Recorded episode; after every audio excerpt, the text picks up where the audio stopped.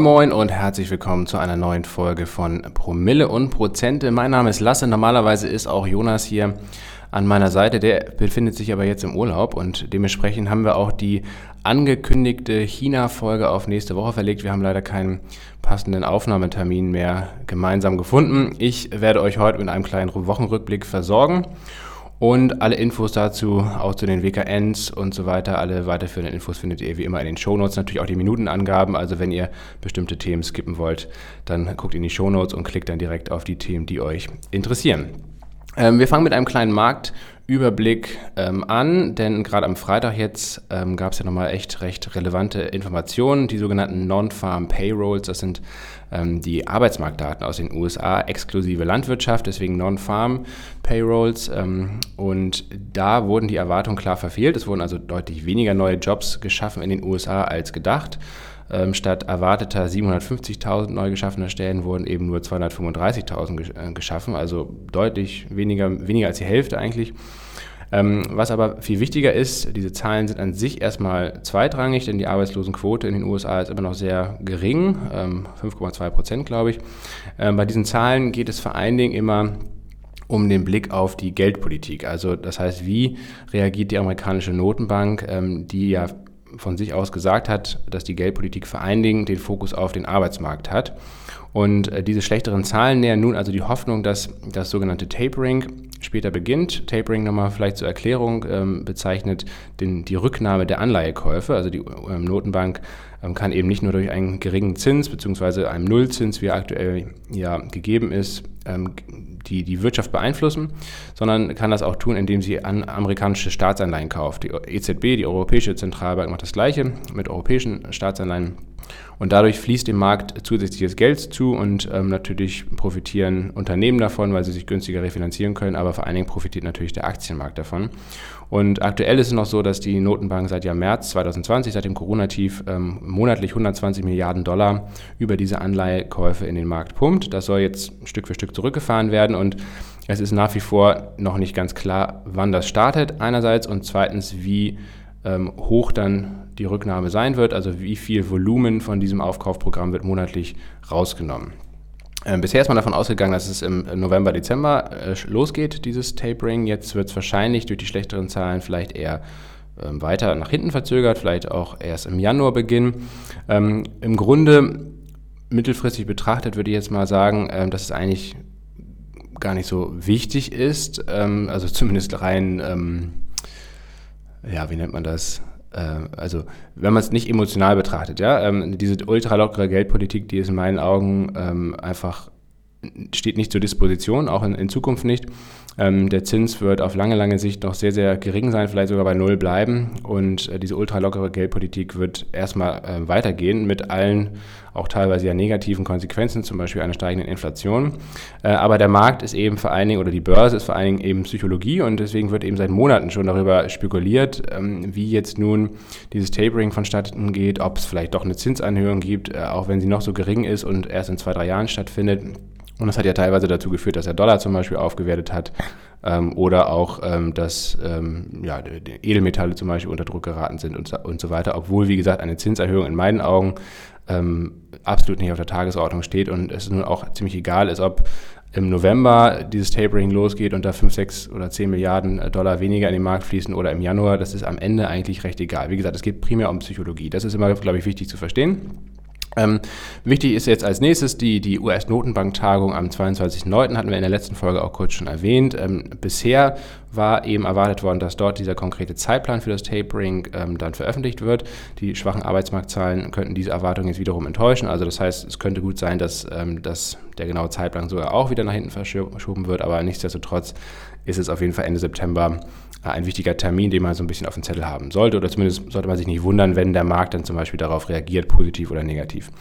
Ähm, ich habe eben schon erwähnt, ähm, seit zwei, drei Wochen tendiert äh, der Dollar ähm, schwächer, auch in Erwartung vielleicht dieser, dieser, dieses Taperings, dass eben der Dollar schwächer tendiert, der Euro entsprechend stärker, auch die Edelmetalle Gold und Silber haben sich ein Stück weit stabilisiert, dümpelten aber in den letzten Wochen immer so ein bisschen hin und her ähm, und kamen nicht so richtig in Schwung. Äh, und da ist jetzt als Reaktion auf diese Arbeitsmarktdaten ähm, doch ein ordentlicher Schub am Freitag noch nach oben gekommen. Ähm, das liegt auch vor allen Dingen daran, ähm, dass, wie gesagt, eine Zinserhöhung jetzt, auch wenn sie vorher eigentlich auch schon unwahrscheinlich war, eben jetzt noch unwahrscheinlicher ist und davon profitieren dann wiederum die Edelmetalle. Und ähm, ja, für, wen, für die Leute unter euch, die das interessiert, ähm, bei Gold ist da eine ganz entscheidende Kursmarke, die 1840 Dollar. Wenn die nach oben durchbrochen wird, dann könnte es durchaus erstmal recht schnell wieder nach oben gehen. Ist bisher noch nicht passiert. Bei Silber ist es 24,50 Dollar.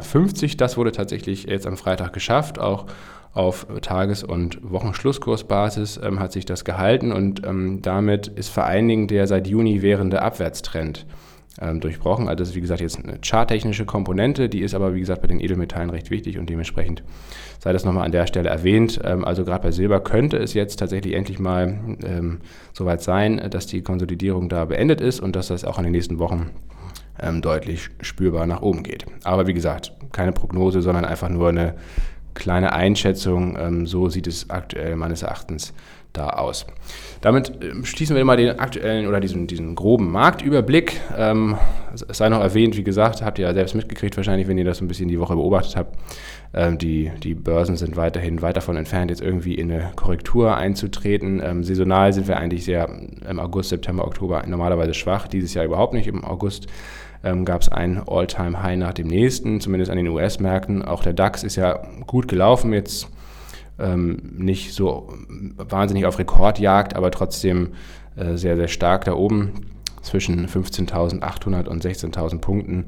Und mal gucken, ob jetzt die Korrektur dann doch noch irgendwie im September, Oktober kommt, wie es normalerweise ähm, ja oft der Fall ist, oder ob das einfach weiter nach oben geht. Das werden wir ähm, sehen. Jonas und ich spekulieren ja nach wie vor auf äh, einen ordentlichen Rücksetzer und äh, auf günstigere Einstiegskurse bei dem einen oder anderen Wert. Aber ja, wenn wir Pech haben, bleibt das aus und dann geht es immer einfach weiter nach oben, was ja se auch erstmal nicht schlecht ist. Ähm, bei Zoom Video ging es ähm, allerdings ordentlich bergab und das hatte den Grund, dass Zoom ähm, Zahlen vorgelegt hatte, äh, Quartalszahlen und ähm, ihr ja, kennt wahrscheinlich Zoom Video, also äh, Video-Call-Tool, ähm, einer der größten Corona-Gewinner im letzten Jahr. Kurs hat sich im letzten Jahr verfünffacht teilweise bis zum All-Time-High ungefähr im Oktober war das, glaube ich. Und äh, seitdem befindet sich die Aktie ganz gut unter Druck, äh, hat sich vom, vom Allzeithoch schon 45 Prozent vergünstigt, auch im Jahresvergleich, beziehungsweise also Year to Date heißt das immer, also vom, vom Jahresanfang bis zum aktuellen Datum, ist die Aktie rund 10% im Minus. Das heißt also, dieses Jahr lief da auf jeden Fall alles andere als gut. Ähm, das hat vor allen Dingen den Grund natürlich erstmal, dass die Aktie im letzten Jahr extrem gut gelaufen ist, andererseits aber auch, dass sich das Wachstum was sich im letzten Jahr gezeigt hat, eben in diesem Jahr nicht so fortsetzt, ähm, nicht in der gleichen Geschwindigkeit.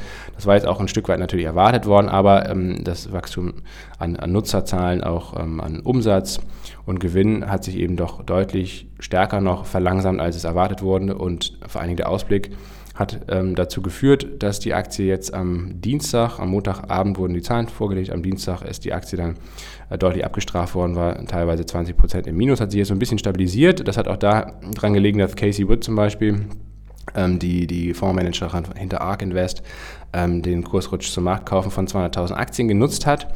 Ähm, das Wichtigste eigentlich bei Zoom ist nach wie vor die Frage, ähm, wie sicher das Geschäftsmodell ist, beziehungsweise wie es eben so weit diversifiziert werden kann, dass ein sogenannter Burggraben entsteht. Also dass es letztendlich ja, abgesichert ist gegenüber Konkurrenten. Denn man muss natürlich sagen, Videocalls alleine ist jetzt keine sonderlich große Innovation. Ähm, natürlich Microsoft Teams zum Beispiel, G Suite, also diese ganzen Cloud-Anwendungen, dieser ganze Cloud-basierte Projektmanagement oder, oder Arbeitsplatz.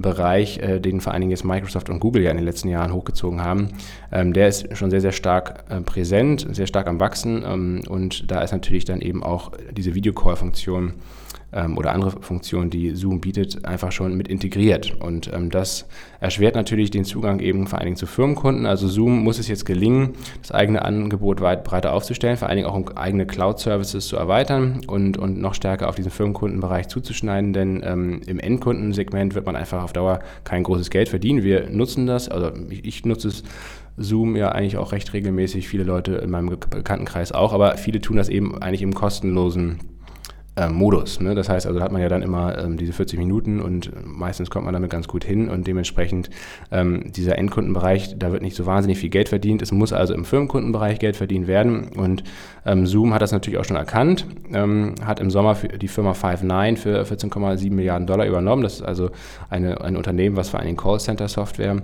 herstellt. Ähm, da geht es darum, dass man eben, wie gesagt, nicht nur diese Videocalls hat, sondern dass man letztendlich zu einem Komplettanbieter für virtuelle Telefonanlagen, also sogenannte Voice-over-IP-Software ähm, wird. Äh, das macht sicherlich Sinn. Ob das dann, wie gesagt, jetzt ähm, sich auch sehr gut aus Wachstum auswirkt, das werden dann die nächsten Quartale zeigen. Ähm, aber zumindest ist es ein erster Schritt, um ähm, das eigene Geschäft breiter aufzustellen. Und das ist auch wichtig. Aber wie gesagt, ähm, zurzeit ist der Markt damit noch nicht zufrieden. Also die Analysten haben das auch reihenweise oder haben Zoom reihenweise auch abgestuft.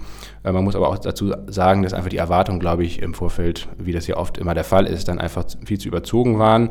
Von daher muss man das auch alles ein bisschen ähm, relativ betrachten und ähm, langfristig ist die Aktie eigentlich oder auch das Unternehmen, glaube ich, weiterhin ganz gut aufgestellt, denn das Wachstum ist ja nach wie vor intakt. Es ist bloß nicht mehr so stark wie im letzten Jahr. Davon konnte man aber einfach auch realistisch betrachtet nicht ausgehen.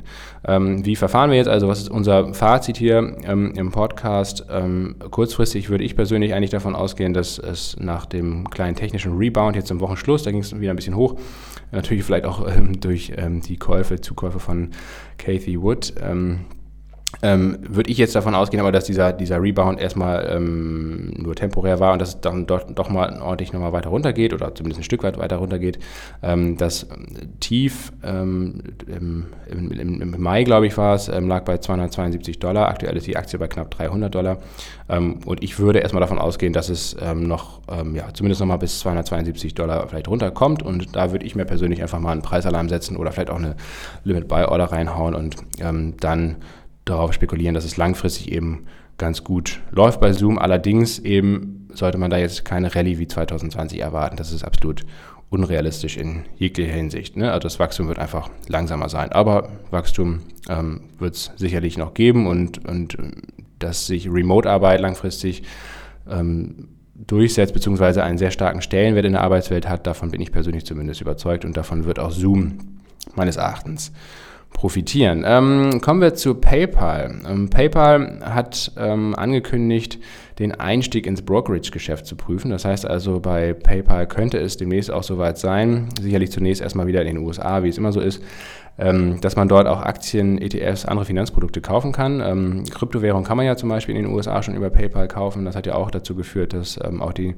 die Anzahl der Nutzerinnen und Nutzer wieder deutlich oder weiter stark zugelegt hat und dass PayPal da den, die, die Marktstellung auf jeden Fall gestärkt hat. Äh, wenn das eben, wie gesagt, in Zukunft noch auf andere Finanzprodukte wie vor allem Aktien und ETFs ausgeweitet wird, dann ist das sicherlich eine gute Nachricht für PayPal. Ähm, allerdings wäre es sicherlich eine schlechte Nachricht eben für etablierte Banken und Broker und natürlich auch für die Neo-Broker, allen voran zum Beispiel Robinhood, ähm, denn ja, denen wird da sicherlich dann ein Stück weit das Wasser abgegraben. Man darf nicht vergessen, PayPal hat weltweit über 300 Millionen Nutzerinnen und Nutzer mit auch noch nach, nach wie vor stark steigender Tendenz. Das heißt also, diese Marktmacht, ähm, die sollte man auf jeden Fall im Blick behalten. Ähm, wenn ähm, das Angebot da entsprechend erweitert wird, dann kann es eben schnell dazu führen, dass andere Anbieter unter Druck geraten. Robinhood hat zwar auch schon 20 Millionen Nutzerinnen und Nutzer, aber wie gesagt, im Vergleich zu ähm, PayPal ist das ja, wie gesagt, ein ähm, ganz, ganz kleiner ähm, Klecks eigentlich nur. Und äh, Robinhood ist auch nur in den USA bisher ähm, aktiv, ähm, weil sie bisher es ja auch nicht auf die Reihe gekriegt haben, da ähm, die ganzen regulatorischen Voraussetzungen für andere Auslandsmärkte auf die Reihe zu kriegen, noch nicht mal ähm, Großbritannien von der EU ganz zu schweigen. Und von daher ähm, ja, steht Robinhood nicht nur deswegen unter Druck, weil PayPal da jetzt ähm, Ambitionen hat, in diesen Markt mit einzutreten. Natürlich gibt es auch viele andere Neo-Broker. Und hinzu kommt auch noch, ähm, dass die SEC, das ist die amerikanische Börsenaufsicht, ein Verbot der Payment for Order Flow Geschäftsmodelle prüft. Ähm, was ist das? Ähm, Payment for Order Flow bezeichnet ähm, ja, das, ein, primär auch das Geschäftsmodell von Robinhood. Ähm, andere machen das teilweise auch, aber Robinhood ist vor allen Dingen dafür bekannt. Ähm, das heißt also, wenn man bei Robinhood Aktien kauft zum Beispiel oder andere Finanzprodukte, ist das in der Regel kostenlos. Ähm, aber ähm, ja, wie es oft so ist, gerade bei solchen Unternehmen wie Robinhood, ähm, there's no free lunch, äh, sagen die Leute vor allen Dingen im englischen Sprachraum. Das heißt also, es ähm, ist natürlich nie kostenlos. Selbst wenn die Order an sich nichts kostet, äh, fallen irgendwo anderes immer Kosten an, zum Beispiel in Form von Daten. So ist es letztendlich auch zum Beispiel bei Facebook. Ähm, und bei Robinhood ist es ähnlich. Ähm, und da funktioniert das so, dass letztendlich die, die sogenannten Orderflow-Daten an ähm, Clearinghäuser und an andere Broker ähm, weitergeleitet werden, primär Citadel zum Beispiel. Das hatten wir auch in der Folge. Ähm, muss ich mal schauen, welche Nummer das war. das war die Folge zu GameStop die hatten wir ja im Januar an, äh, aufgenommen. Und da haben wir auch das Geschäftsmodell von Robinhood ganz gut erklärt. Also wenn euch äh, das interessiert, das war Folge 50, da könnt ihr nochmal reinhören. Und ähm, wie gesagt, das Problem bei diesem Geschäftsmodell ist letztendlich, dass ähm, die Nutzer auf der einen Seite, das sind dann zum Beispiel Retail-Investoren, Investorinnen, also Kleinaktionäre, die bei Robinhood äh, eben Aktien kaufen zum Beispiel, ihr Depot haben. Und das sind die Nutzer und Nutzerinnen, die bezahlen aber ja für diese Dienstleistung nicht, weil die Order kostenlos sind. Die Kunden, das heißt also, irgendwie muss Robinhood ja Geld verdienen, die Kunden sind eben diese Clearinghäuser wie Citadel und die bezahlen Robinhood dafür, dass sie an die ganzen Informationen kommen. Das heißt also, welche Aktien werden in welchen ähm, in welchen Volumina ähm, getradet, beziehungsweise in Zukunft vereinigen, wo liegen zum Beispiel die ganzen Order, also ne, wo liegt, äh, liegt eine Limit-Order von den Leuten, wo liegt eine Stop-Order ähm, und so weiter. Und ähm, Citadel kann dann letztendlich ist Market Maker, kann also diese verschiedenen Order dann äh, zusammenbringen und auch zur Ausführung bringen, aber hat natürlich einen Vorteil gegenüber anderen Konkurrenten, wenn sie eben wissen, wo diese ganzen Order liegen zum Beispiel. Also ähm, die können dann für einzelne Werte sehr viel besser einschätzen, wo das Volumen im Markt liegt, wo die Liquidität liegt. Ähm, und das ist dann eben auch teilweise zum Nachteil der, der Nutzerinnen und Nutzer bei Robinhood, also der, ja, der, der Privatanlegerin. Und ähm, das ist eben problematisch. Zumindest prüft jetzt nun die, die Börsenaussicht, ob diese ähm, Payment for Order Flow Geschäftsmodelle einen Interessenkonflikt beinhalten. Das wird sicherlich eine ganze Weile dauern. Äh, selbst wenn die SEC zu diesem Schluss kommt, dann wird Robinhood das mit Sicherheit rechtlich anfechten. Das heißt also, das wird auf jeden Fall eine lange Geschichte werden, bis es da irgendwie Klarheit gibt. Nichtsdestotrotz ist das auf jeden Fall ein zusätzliches Risiko ähm, für Robinhood, ähm, neben der Tatsache, dass eben andere Player wie zum Beispiel PayPal und auch natürlich andere Neo-Broker etc. da Stück für Stück am Kuchen von Robinhood und auch im Geschäftsmodell von Robinhood ähm, nagen und knabbern und ähm, das sicherlich für Robinhood, Robinhood nicht einfacher wird in Zukunft.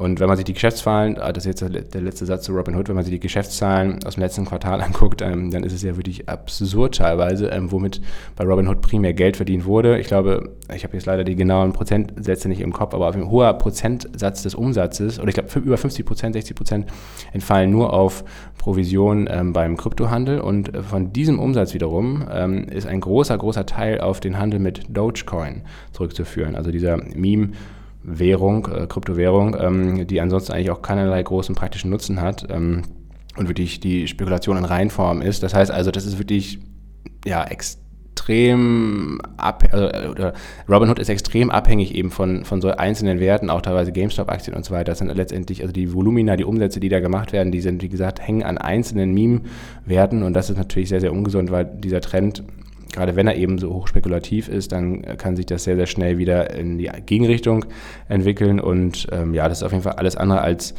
ein, ein solider Umsatz, den man da bei, bei Robinhood angekündigt hat. Aber man darf nicht vergessen, die Aktie ist ja selbst eigentlich ein Meme-Stock mittlerweile und wurde ja auch einmal jetzt nach dem Börsengang schon ordentlich hochgejubelt, äh, innerhalb von wenigen Tagen um über 100 Prozent. Ähm, also von daher das würde mich auch nicht sehr wundern, wenn sowas, solche Kursschwankungen in Zukunft öfter passieren. Ähm, die Aktie ist ja danach wieder ordentlich gefallen, ähm, wird vielleicht auch mal von institutionellen Investoren oder Hedgefonds geschortet, wobei ich das absolut nicht empfehlen würde. Ähm, ähm, aber ja, also das ist auf jeden Fall, das bleibt spannend. Die Aktie an sich bleibt sicherlich spannend, was die Volatilität anbelangt, auch was die Story anbelangt. Ähm, da wird es noch viele Infos in, in Zukunft geben, viele News, aber ähm, ein, ein langfristiges Investment, solides Investment, da bin ich persönlich eher skeptisch und würde da, glaube ich, ähm, zu anderen Aktien greifen. Aber wie gesagt, ähm, also zum Beispiel zu PayPal und Square, ne, das sind für mich auf jeden Fall absolute Top-Investment im, im, Finanzbereich. Ähm, äh, auf jeden Fall deutlich solider und aussichtsreicher als Robinhood in meiner Meinung nach oder meiner Einschätzung nach. Gut, ähm, ähm, so viel dazu zu PayPal und Robinhood. Kommen wir zum nächsten Thema, nämlich zu ähm, der doch recht starken Performance am Kryptomarkt. Ähm, wie gesagt, nicht nur die Aktienmärkte sind in den letzten Wochen und Monaten sehr, sehr gut gelaufen, sondern auch die Kryptomärkte. Das mag jetzt vielleicht einige von euch überraschen, denn ähm, nach den Rekordhochs im Frühjahr war es ja erstmal deutlich runtergegangen. Ähm, Bitcoin hat teilweise, ja doch, ich glaube, doch knapp 50 Prozent am Wert verloren. Der, der, das All-Time-High im Frühjahr, im März, glaube ich, war es, lag ja bei knapp über 60.000. Dann ging es ähm, runter bis im Juli auf 30.000. Auch die anderen Kryptowährungen wie Ethereum etc. haben im Bereich so zwischen 40, 60, teilweise 80 Prozent korrigiert, also schon echt ähm, enorm. Ähm, ja, und im Juli ist dann aber eigentlich das vorläufige Tief erstmal äh, entstanden und seitdem geht es wieder äh, genauso schnell, fast genauso schnell wieder bergauf. Beim Bitcoin ist mittlerweile ein Kurszuwachs von über 50 Prozent zu vermelden. Ähm, jetzt am Freitag ging es auch wieder über die 50.000 Marke. Wie gesagt, zur Orientierung, ähm, der Bitcoin stand im Juli im Tief bei knapp unter 30.000. Jetzt ist er also wieder bei 50.000. Ähm, nicht schlecht. Und ähm, ja, es sind sogar mittlerweile dann sogar schon über 50 ähm, Prozent, genau. Ähm, das sind schon wieder veraltete Zahlen. So schnell kann es gehen. Ähm, ja, zu Bitcoin ist zu sagen, natürlich ist nach wie vor die Leitwährung im Kryptobereich, kann man schon so sagen. aber man muss eben auch sagen, dass die sogenannten Altcoins, also Alternative Coins, andere Kryptowährungen, andere Blockchain-Projekte, mehr und mehr zulegen, auch nicht nur im Kurs, sondern letztendlich auch in der Relevanz und in der Technologie und auch ja, oftmals besser performen hier jetzt vom reinen Kursgewinn als ähm, Bitcoin eben in 2021. Das hat gute Gründe. Diese, diese anderen Blockchains äh, sind eben nicht nur sehr viel schneller oftmals und energieeffizienter, sondern haben halt auch vielfach einen richtig praktischen Nutzen. Und ähm, von daher ähm, ist, glaube ich, für, den Bitcoin zu sagen, dass auf jeden Fall das größte Asset für den Bitcoin diese Marke Bitcoin ist. Ne? Letztendlich, dass, dass es so eine Art Leitwährung oder digitales Gold hat. Ähm, das ist natürlich auch bei ähm, sowohl bei vielen institutionellen Investoren als auch ähm, im Privatbereich einfach so die, ja, die, die, die, ja, die, die Leitwährung letztendlich, ne? diese, diese, diese, diese Ankerfunktion vielleicht auch hat im Kryptomarkt. Ähm, und das wird es wahrscheinlich auch erstmal weiter behalten. Dementsprechend ist, ist Bitcoin so eine Art äh, Basis-Investment sicherlich schon im, im Kryptobereich. Aber man darf eben nicht vergessen, ähm, dieser praktische Nutzen, den hat Bitcoin in meinen Augen zumindest jetzt nicht wirklich. Ähm, also, dass, dass man quasi in Zukunft vielleicht mit, groß, mit Bitcoin bezahlt etc., das sehe ich eigentlich nicht. Da sehe ich andere Blockchain-Projekte ähm, sehr viel sehr viel positiver und ähm, glaube, dass sich das, ähm, wie gesagt, dass, dass, dass sich da andere, andere äh, Coins auf jeden Fall auf lange Sicht durchsetzen werden. Aber mal gucken. Es ist auf jeden Fall weiterhin spannend ähm, zu beobachten. Vor allen Dingen, äh, wie gesagt, auch die Altcoins kann ich immer kurz ein paar erwähnen, die ich auch selbst oder auch Jonas, ähm, die wir beide im Depot haben. Also Bitcoin haben wir, wie gesagt, ähm, im Depot. Das ist für uns einfach eine langfristige Buy-and-Hold-Position.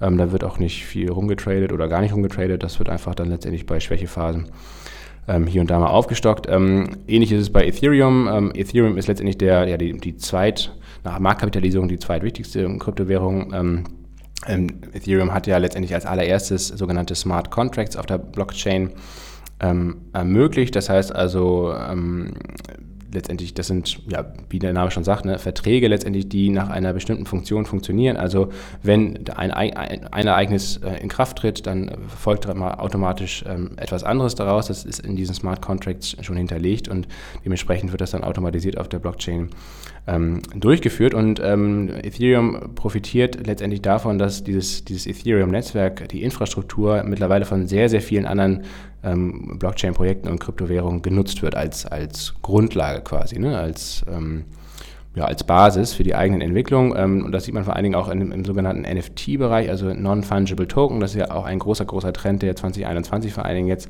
ähm, äh, richtig gehypt wird. Ähm, das heißt also, ähm, ja, digitale Assets, die ja, letztendlich einmalig sind, in Anführungsstrichen, ne? also non-fungible eben.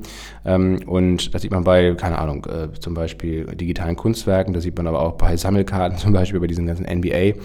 Ähm, Geschichten, die man da äh, handeln kann. Das sieht man bei bestimmten Bildern und das sieht man jetzt auch im Gaming-Bereich. Ähm, Im letzten Folge hatte ich das schon kurz erwähnt. Ich glaube, da werden wir vielleicht auch wirklich mal eine Folge zu machen zum Spiel Axie Infinity, Axie Infinity. Ähm, äh, das ist letztendlich wahrscheinlich könnte ich mir vorstellen, in den nächsten Wochen und Monaten äh, oder im nächsten Jahr ein, wahrscheinlich eines der meistgehypten ähm, Spiele überhaupt. Äh, das so ein bisschen äh, erinnert tatsächlich so ein bisschen an Pokémon, ähm, ist aber wegen Blockchain basiert und ähm, fungiert auch eben mit Non-Fungible Token. Und auch da ist letztendlich spielt Ethereum eine ganz, ganz wichtige Rolle, weil man ähm, mit Ethereum erstmal ähm, sich den Eintritt in dieses Netzwerk, in dieses Spiel verschaffen kann und sich die ersten Axis, also die ersten Tiere da ähm, kaufen kann oder kaufen muss, um überhaupt in diesem Spiel teilnehmen zu können. Ne? Und auch alles andere ist letztendlich auf der Ethereum-Blockchain dann basierend.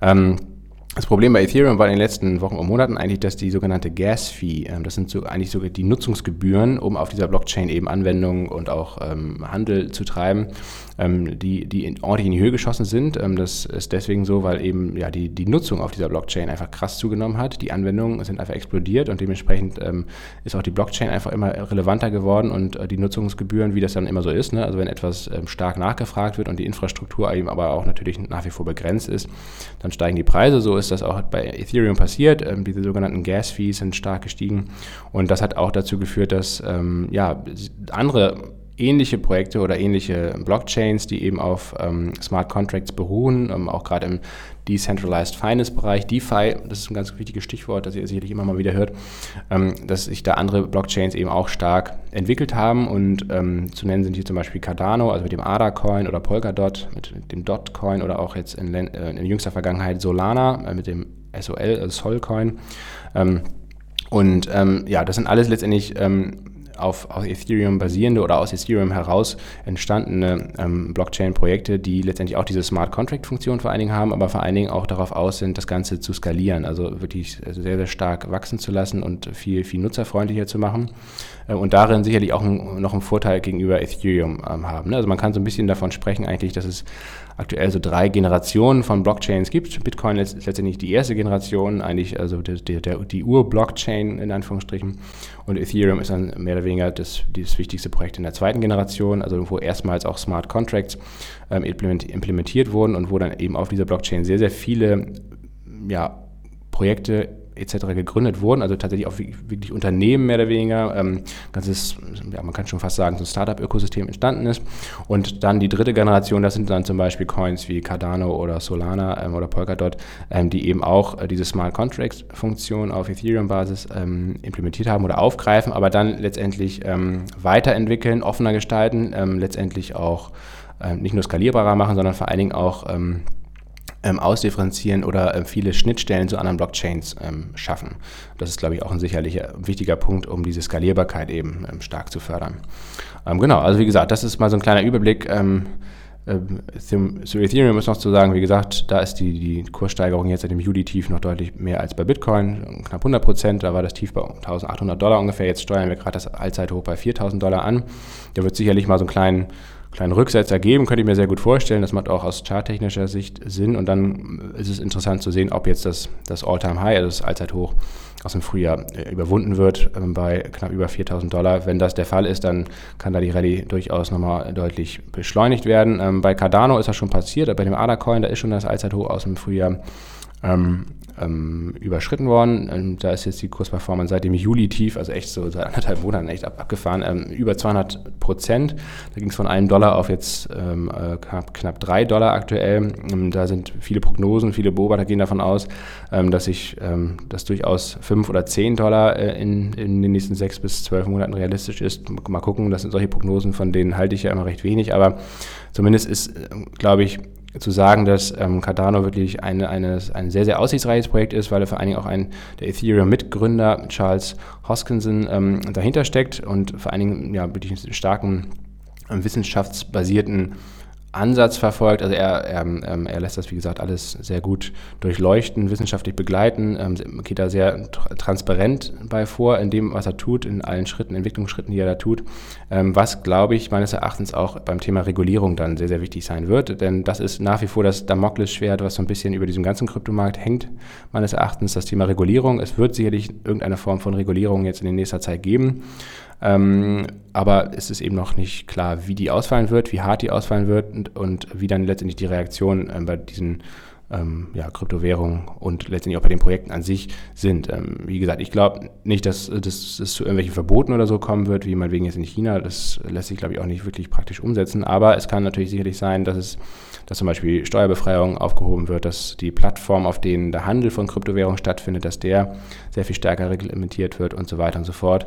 Ähm, das ist auf jeden Fall der nächste logische Schritt einfach auch in der Entwicklung von diesen Kryptowährungen und äh, von Blockchain-Technologie insgesamt. Also von daher sollte man davor jetzt, glaube ich, keine Angst haben. Aber ähm, das wird, wird sicherlich dann Anlass sein, dass es eben auch mal wieder ordentlich ähm, zurückgeht und dass man vor allen Dingen auch ein bisschen ausdifferenziert schauen muss, mh, hm, welche welche Kryptowährungen sind davon weniger und welche davon stärker betroffen. Ne? Also man kann schon so ein bisschen sehen, dass vor allen Dingen äh, zentralisierte Kryptoprojekte wie zum Beispiel Ripple mit dem Coin XRP oder auch Uniswap, das ist auch so eine ähm, ähm, eigentlich ein Marktplatz, ähm, dass die letztendlich ähm, stärker wahrscheinlich im Fokus vor Dingen der amerikanischen Börsenaufsicht stehen, weil die unter Verdacht stehen, dass letztendlich diese Tokens, die sie vergeben, also die Anteile, ähm, die Coin-Anteile, die, die, die Währung, die sie da rausgeben, dass das letztendlich ähm, verschleierte ähm, Aktien eigentlich sind, also Anteile an dem jeweiligen Projekt, an dem Unternehmen, weil es eben keine dezentralisierten ähm, Projekte sind, äh, wie Cardano zum Beispiel, Ethereum, äh, keine dezentralisierten Netzwerke, sondern eigentlich eine zentrale Institution, dahinter steht ein Unternehmen. Ähm, und das ist ja schon mal so ein bisschen widersprüchlich, wenn man eben von Blockchain als dezentrale Technologie spricht.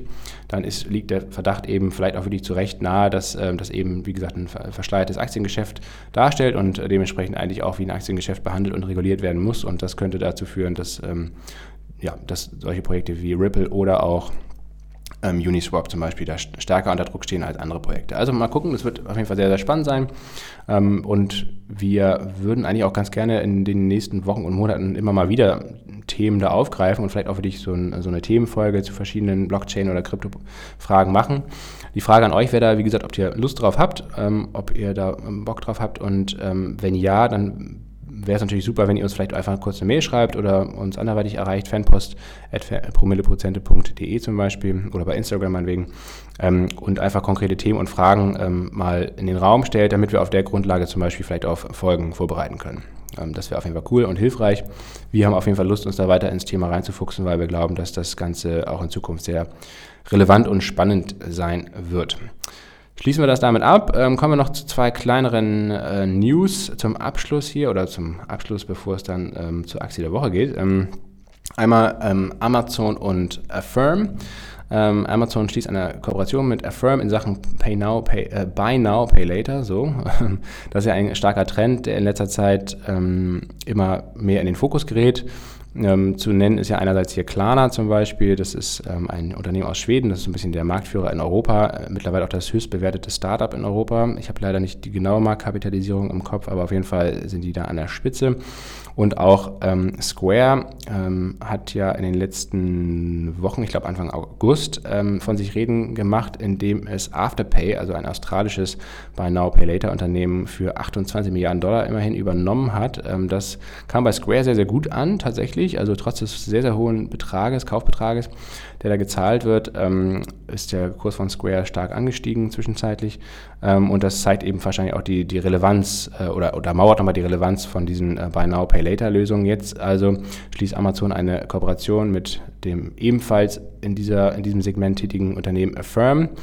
Ähm, Affirm hat das sehr gut getan und dem Aktienkurs von Affirm über 50% Kursplus. Das ärgert mich tatsächlich ziemlich, weil ich hatte die Aktie auch im Zuge von dieser Square-Geschichte ähm, schon auf dem Zettel, wollte sie eigentlich auch letzte Woche sowohl in mein eigenes als auch in das Musterdepot hier von Promille Prozente legen und habe es dann leider ein bisschen verplant, vergessen, äh, bin auf jeden Fall nicht rechtzeitig dazu gekommen. Naja, und am Freitag nach Börsenschluss, letzte Woche Freitag nach Börsenschluss, ähm, gab es dann diese Meldung mit der Kooperation ähm, mit dem Effekt, dass am Montag direkt der Kurs von Affirm oder eigentlich schon über das Wochenende um 50 Prozent gestiegen ist. Ja, dumm gelaufen ähm, zu spät gewesen. Jetzt sollte man vielleicht nicht unbedingt in diese Fahnenstange reinkaufen, aber ähm, ja, auf die Watchlist packen wir uns das mal. Ich glaube, auch im Musterdepot werden wir es jetzt mal ergänzen und mal schauen, wo man da vielleicht nochmal reinkommt. Denn insgesamt, wie gesagt, ist das Feld, glaube ich, recht spannend und, ähm, und ja, wenn Firm da jetzt nun eine Kooperation mit Amazon schließt, dann ist das sicherlich ein gutes Zeichen. Ähm, umgekehrt hat man gesehen, und das ist eigentlich ganz interessant, dass Visa und Mastercard zum Beispiel unter Druck standen ähm, aufgrund dieser Nachricht. Ähm, die haben also ordentlich verloren. Die machen natürlich ordentlich Umsatz auch mit Amazon, ähm, mit der Kreditkarten, mit den Kreditkarten-Payments da, die da eingebunden sind. Ähm, wenn man jetzt, wie gesagt, neue Player damit reinnimmt und ähm, das von Amazon-Seite auch letztendlich noch stärker promotet wovon ja auszugehen ist, dann kann es sehr gut dazu führen, dass eben Visa und Mastercard da eben Umsatz verlieren. Und auch generell ist, glaube ich, zu sagen, ähm, diese beiden traditionellen Kreditkartenunternehmen, die haben ja bisher immer, also jahrzehntelang einfach sehr, sehr gute Umsätze gehabt, hatten ähm, sogenannten, ja, diesen Burggraben, den wir eben schon bei Zoom-Video angesprochen haben, der hat da sehr gut funktioniert und der wird jetzt immer kleiner oder der wird jetzt äh, aktiv zugeschüttet von PayPal, von Square, von Affirm, von anderen Payment-Dienstleistern, von Etienne aus Holland, äh, von Klarna eben aus Schweden. Ähm, und das wird spannend zu sehen sein, ähm, wie Mastercard und auch Visa damit umgehen und wie die sich verteidigen werden. Ähm, dazu kommen dann eben, wie gesagt, diese ganzen Decentralized Finance-Geschichten auf der Blockchain äh, mit den verschiedenen Kryptowährungen, die da eben auch in diesem Feld dann Stück für Stück ähm, im, im, Bereich Finanztransaktionen natürlich, glaube ich, auch eine Rolle spielen werden. Also von daher, ja, Visa Mastercard, mh, mm, mal gucken, ob, ob da die, die Zukunft so rosig äh, aussehen wird. Ähm, das wird auf jeden Fall spannend zu sehen sein. Auf jeden Fall wird es nicht mehr ganz so entspannt für die zugehen wie in den letzten Jahren und Jahrzehnten. Davon kann man zumindest mal ausgehen.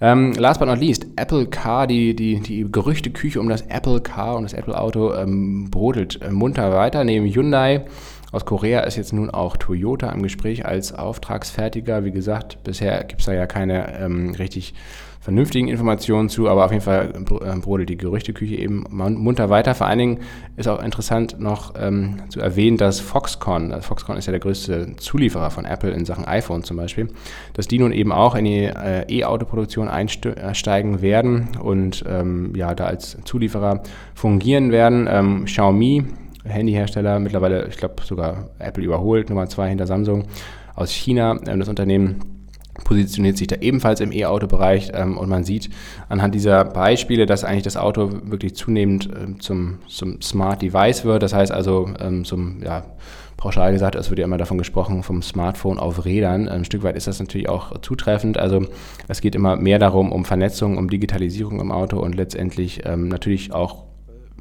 auf lange Sicht dann auch ums autonome Fahren.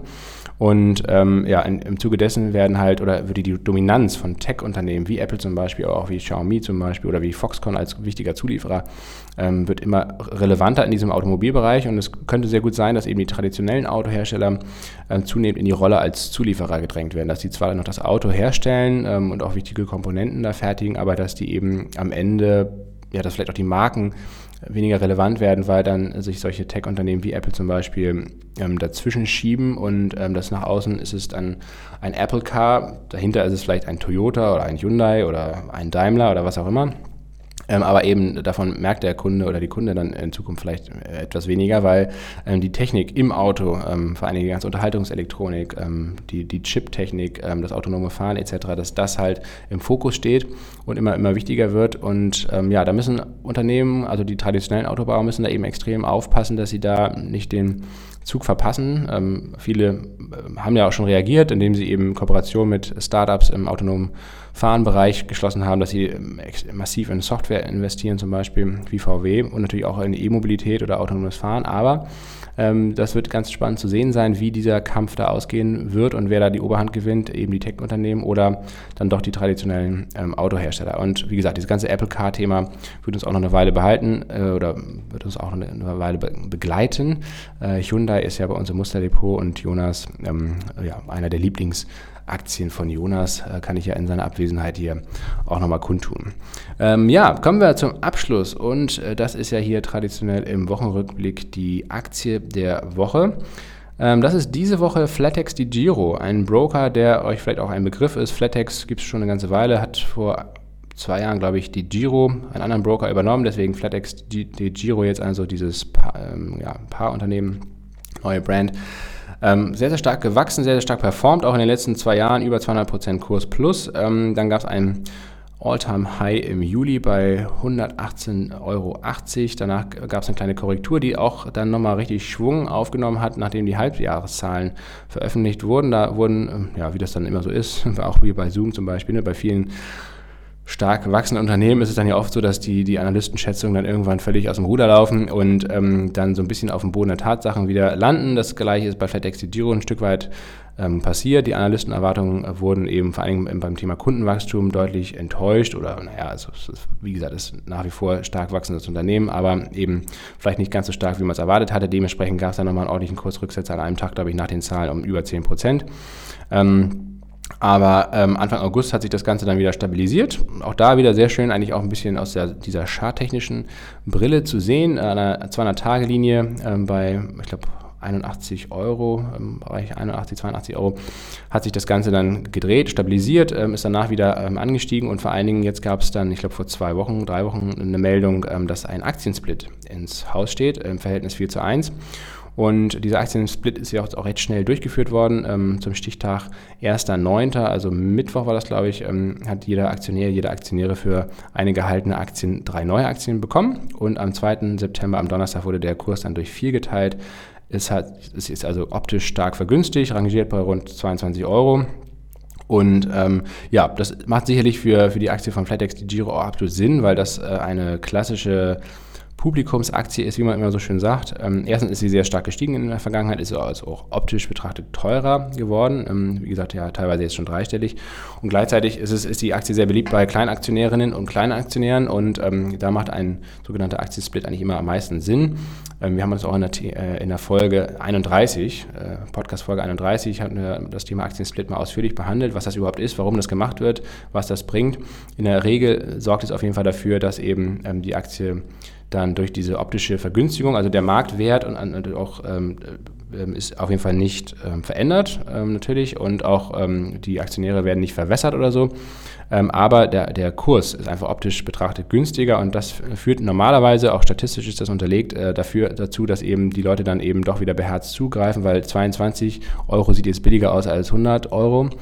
Ähm, auch wenn, wie gesagt, sich am Marktwert gar nichts geändert hat, äh, das Unternehmen genauso teuer ist oder teuer bewertet ist wie vorher, aber eben ähm, der, dieser psychologische, optische Effekt, der spielt dann damit rein und, und die Leute kaufen dann die Aktie dann wieder verstärkt. Und ähm, das führt dann meistens auch dazu, dass im Folge dieser Aktiensplits die Aktie sehr gut läuft. Und ähm, ja, wir haben uns das zunutze gemacht oder das werden wir jetzt in Zukunft sehen, ob das klappt. Ähm, aber wir haben auf jeden Fall jetzt diesen Rücksetzer äh, vor zwei Wochen, glaube ich, am 24. August dazu genutzt, ähm, dass äh, die Aktie ins Depot, ins Musterdepot zu legen. Und ähm, dann kam, wie gesagt, noch dazu, ähm, dass die, der Aktiensplit angekündigt wurde. Und das ähm, ist aus unserer Sicht auf jeden Fall eine gute äh, eine gute Kombination, denn wir glauben auch nach wie vor, dass FlatEx Giro in den, in den nächsten Monaten und Jahren weiterhin stark zulegen wird, Wachstum ähm, zeig, zeigen wird, also dass da mehr Kunden äh, gewonnen werden können, auch Umsatz und Gewinn steigt und dementsprechend ist das für uns, glaube ich, eine ganz gute ähm, Wahl gewesen. Mal schauen, wird, er, wird sich in Zukunft vor allen Dingen zeigen.